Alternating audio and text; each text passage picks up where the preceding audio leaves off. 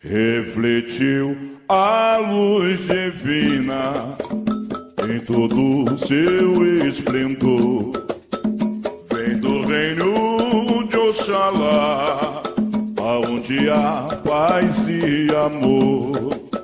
Luz que refletiu na terra, luz que refletiu no mar, luz que veio de Aruanda para tudo iluminar.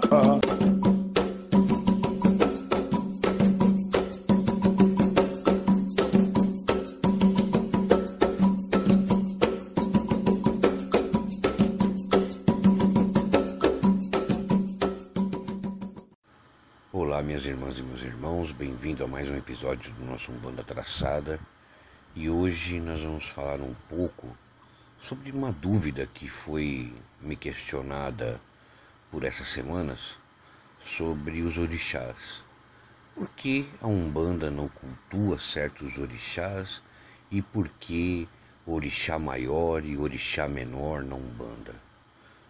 Bom, minhas irmãs e meus irmãos, eu quero abrir isso aqui e esse tema de hoje polemizando um pouco o que eu penso sobre os orixás dentro da Umbanda. É, em primeiro lugar, eu acho que o conceito de orixá ele está intrinsecamente ligado ao culto de orixá africano. Já vamos começar por aí. É, historicamente, os historiadores, todas as pessoas ligadas à história africana e à história da ancestralidade sabem muito bem que na África o culto era por país, era por região e por povos. Né? E vindo a escravatura, eh, os povos escravizados começaram a se misturar, tanto no Brasil, na Europa, quanto na América Central, em especial Cuba, onde o candomblé que foi criado no Brasil é chamado de santeria em Cuba e seguem os mesmos padrões, tanto Cuba quanto aqui. Porém, é, a Umbanda, quando introduziu a questão do orixá dentro da nossa religião, foi se criando diversas situações, diversos modos de se tratar a, a questão dos orixás. Uma das primeiras coisas que eu sou totalmente contra, uh, e meus irmãos podem me criticar à vontade. O orixá não incorpora. Ora, se na África e no candomblé criado no Brasil os orixás se manifestam através dos médiums, por que, que eles não incorporam na Umbanda?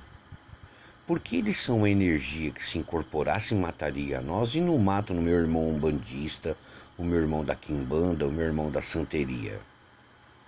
Por que, que eles são diferentes nas, no culto de nação e eles são diferentes na Umbanda?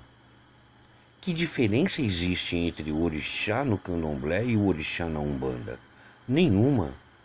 Porque ele é o mesmo orixá, ele pertence ao mesmo panteão, ele foi criado por Oxalá, ele vem pela ordem de Orumilá, tudo isso.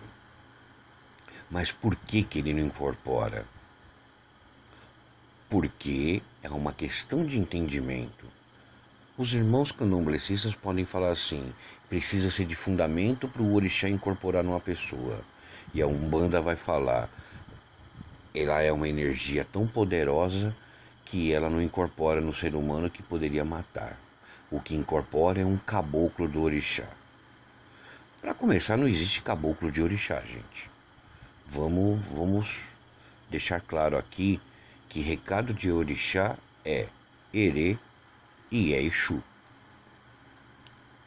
Isso é não é regra, mas é claro que isso depende de aprendizado depende de fundamento, depende sim de conhecimento e como você trata a religião. Ah, Pai Jordão, então você está fazendo uma umbanda híbrida.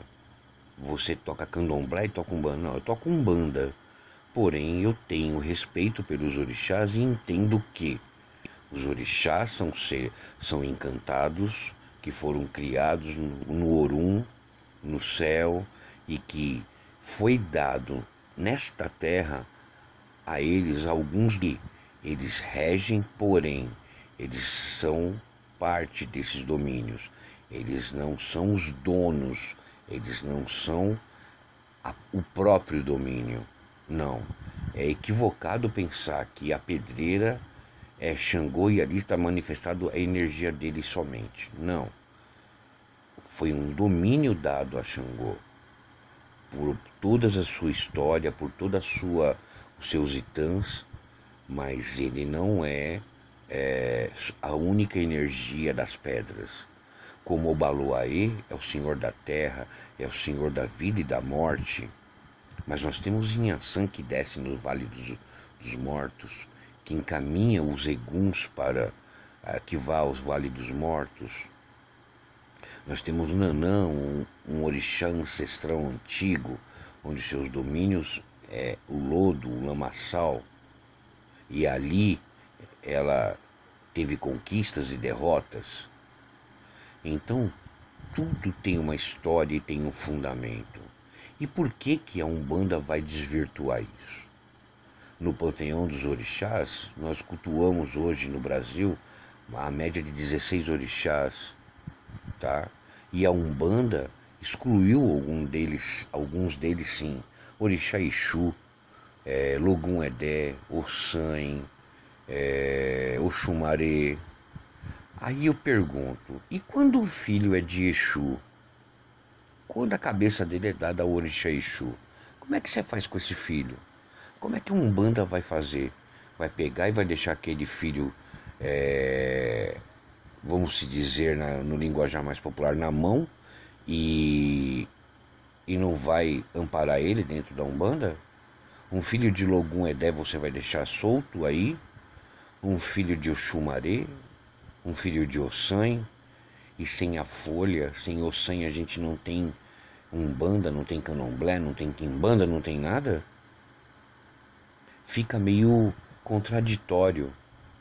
E o panteão dos orixás, não existe orixá maior e orixá menor. Todos foram criados no mesmo patamar. Não existe um maior que o outro.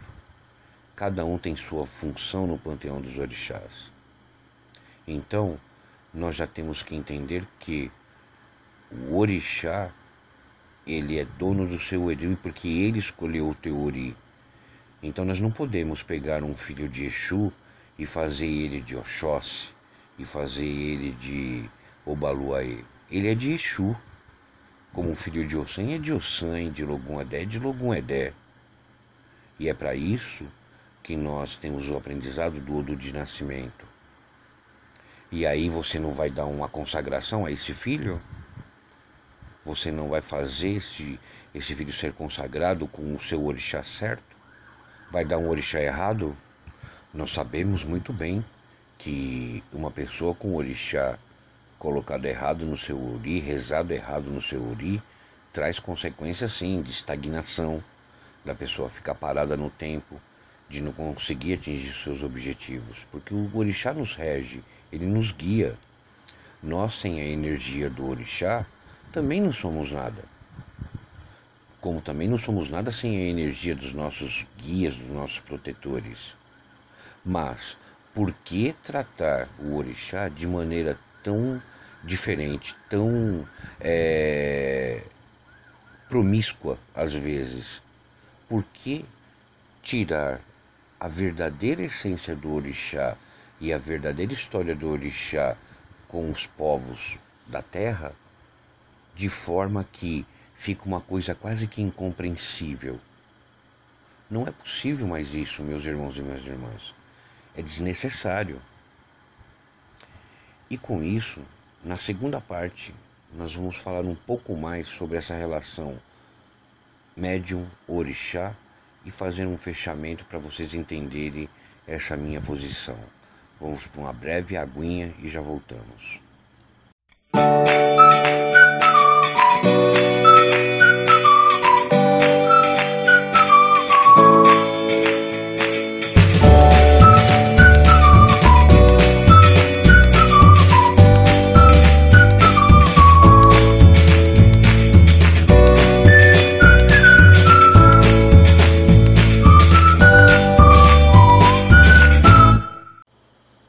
Música E eu quero dizer o seguinte: independente das teorias, das vertentes de Umbanda que já foram dadas, e eu, e eu respeito cada uma das vertentes, a gente não pode aqui omitir o lado contrário da questão de entendimento.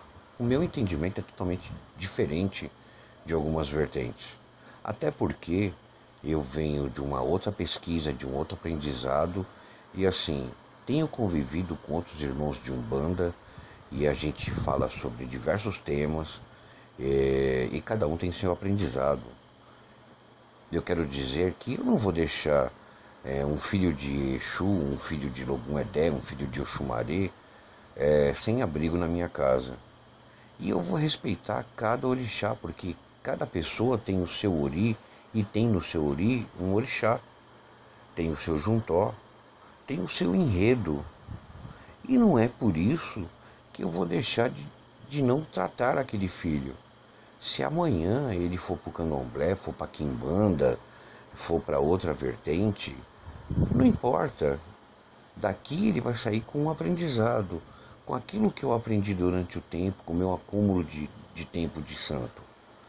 Ele não vai sair daqui leigo, ele não vai sair daqui sem saber quem é o dono do ori dele ou a dona do ori. Ele não vai sair daqui é, despreparado para o que vem pela frente, tá? Os entendimentos dos meus outros antecessores, dos meus irmãos que publicaram livros e tudo mais sobre isso, eles têm a teoria deles, eles tiveram ensinamento deles. Mas o orixá é sim uma energia pura, ele é uma energia encantada, vamos colocar na melhor frase, tá? E quando a gente fala que o orixá é encantado, como ele vai se misturar com o egum? Mesmo sendo um egum evoluído, um egum de luz, que são os nossas, as nossas entidades que vieram e escolheram essa roupagem para cumprir uma missão, como eles vão ser um serviçal do outro? Não tem cabimento. Nós já explicamos isso, inclusive recentemente no podcast. Mas, tanto a entidade quanto o orixá, eles têm seus caminhos, é, eles têm as suas escolhas e o orixá está para nós como uma centelha que vai nos acompanhar até o fim da nossa missão. E as entidades têm uma missão para evoluir e nos evoluir nessa caminhada, junto com, os, com o orixá. Porém, o orixá é uma coisa e a entidade é outra. Inclusive falaremos isso mais adiante no próximo episódio de, do nosso podcast. É, quero dizer mais uma coisa para vocês. É, não, não tem cabimento você chegar no terreiro e não falar de orixá ou não falar de entidade. Muitos irmãos meus vão dizer assim: Pai Jordan, você está se equivocando porque existe o fundamento da nação tal, do fundamento da nação tal, e fulano de tal escreveu sobre isso e sobre aquilo. Cada um escreveu e teve o aprendizado que teve. Cada um viveu uma experiência diferente. Porém, nós, o que nós não podemos é negar que o orixá existe e ele reina na nossa cabeça.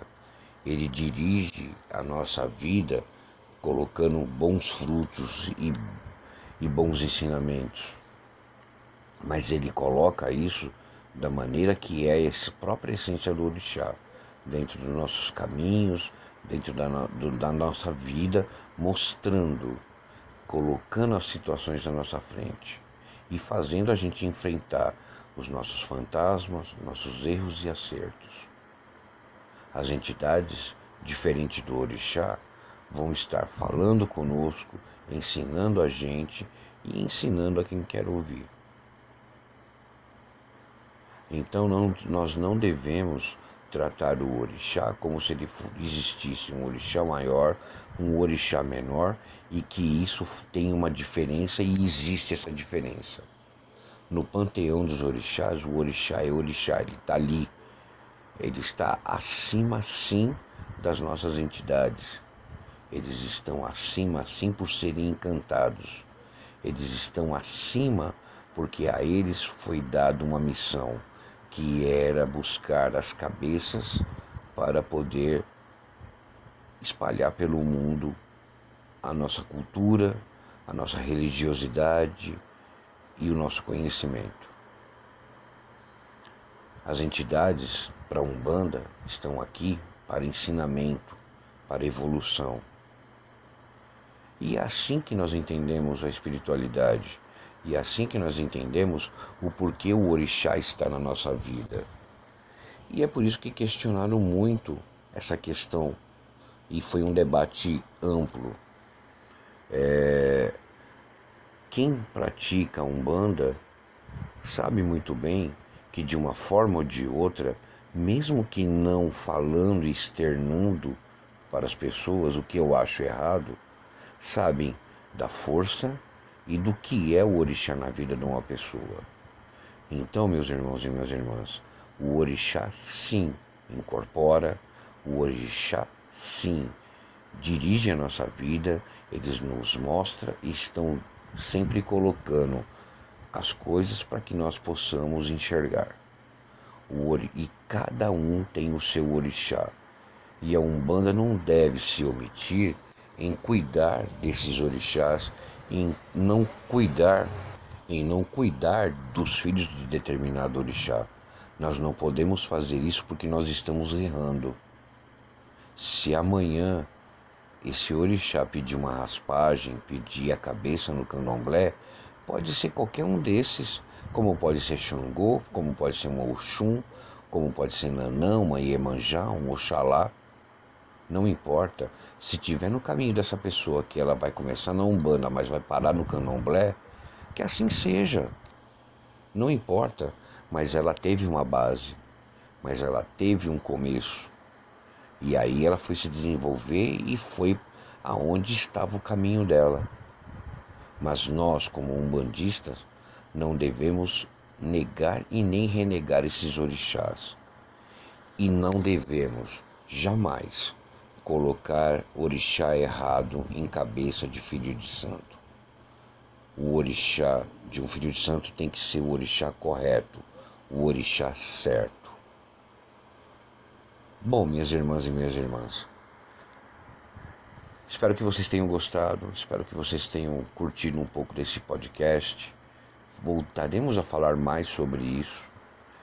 E onde seja onde quer que você esteja ouvindo esse podcast, de dia, de noite, de madrugada, que os orixás abençoem vocês.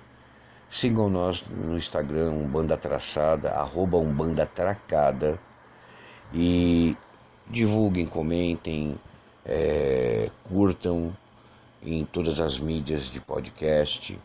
Dê essa força pra gente e vamos nos ver no próximo episódio. Um grande abraço e até mais. Sou de Nana, Ewa, Ewa, Ewa, e. Sou de Nana, Ewa, Ewa, Ewa, e. Sou de Nana, Ewa, Ewa,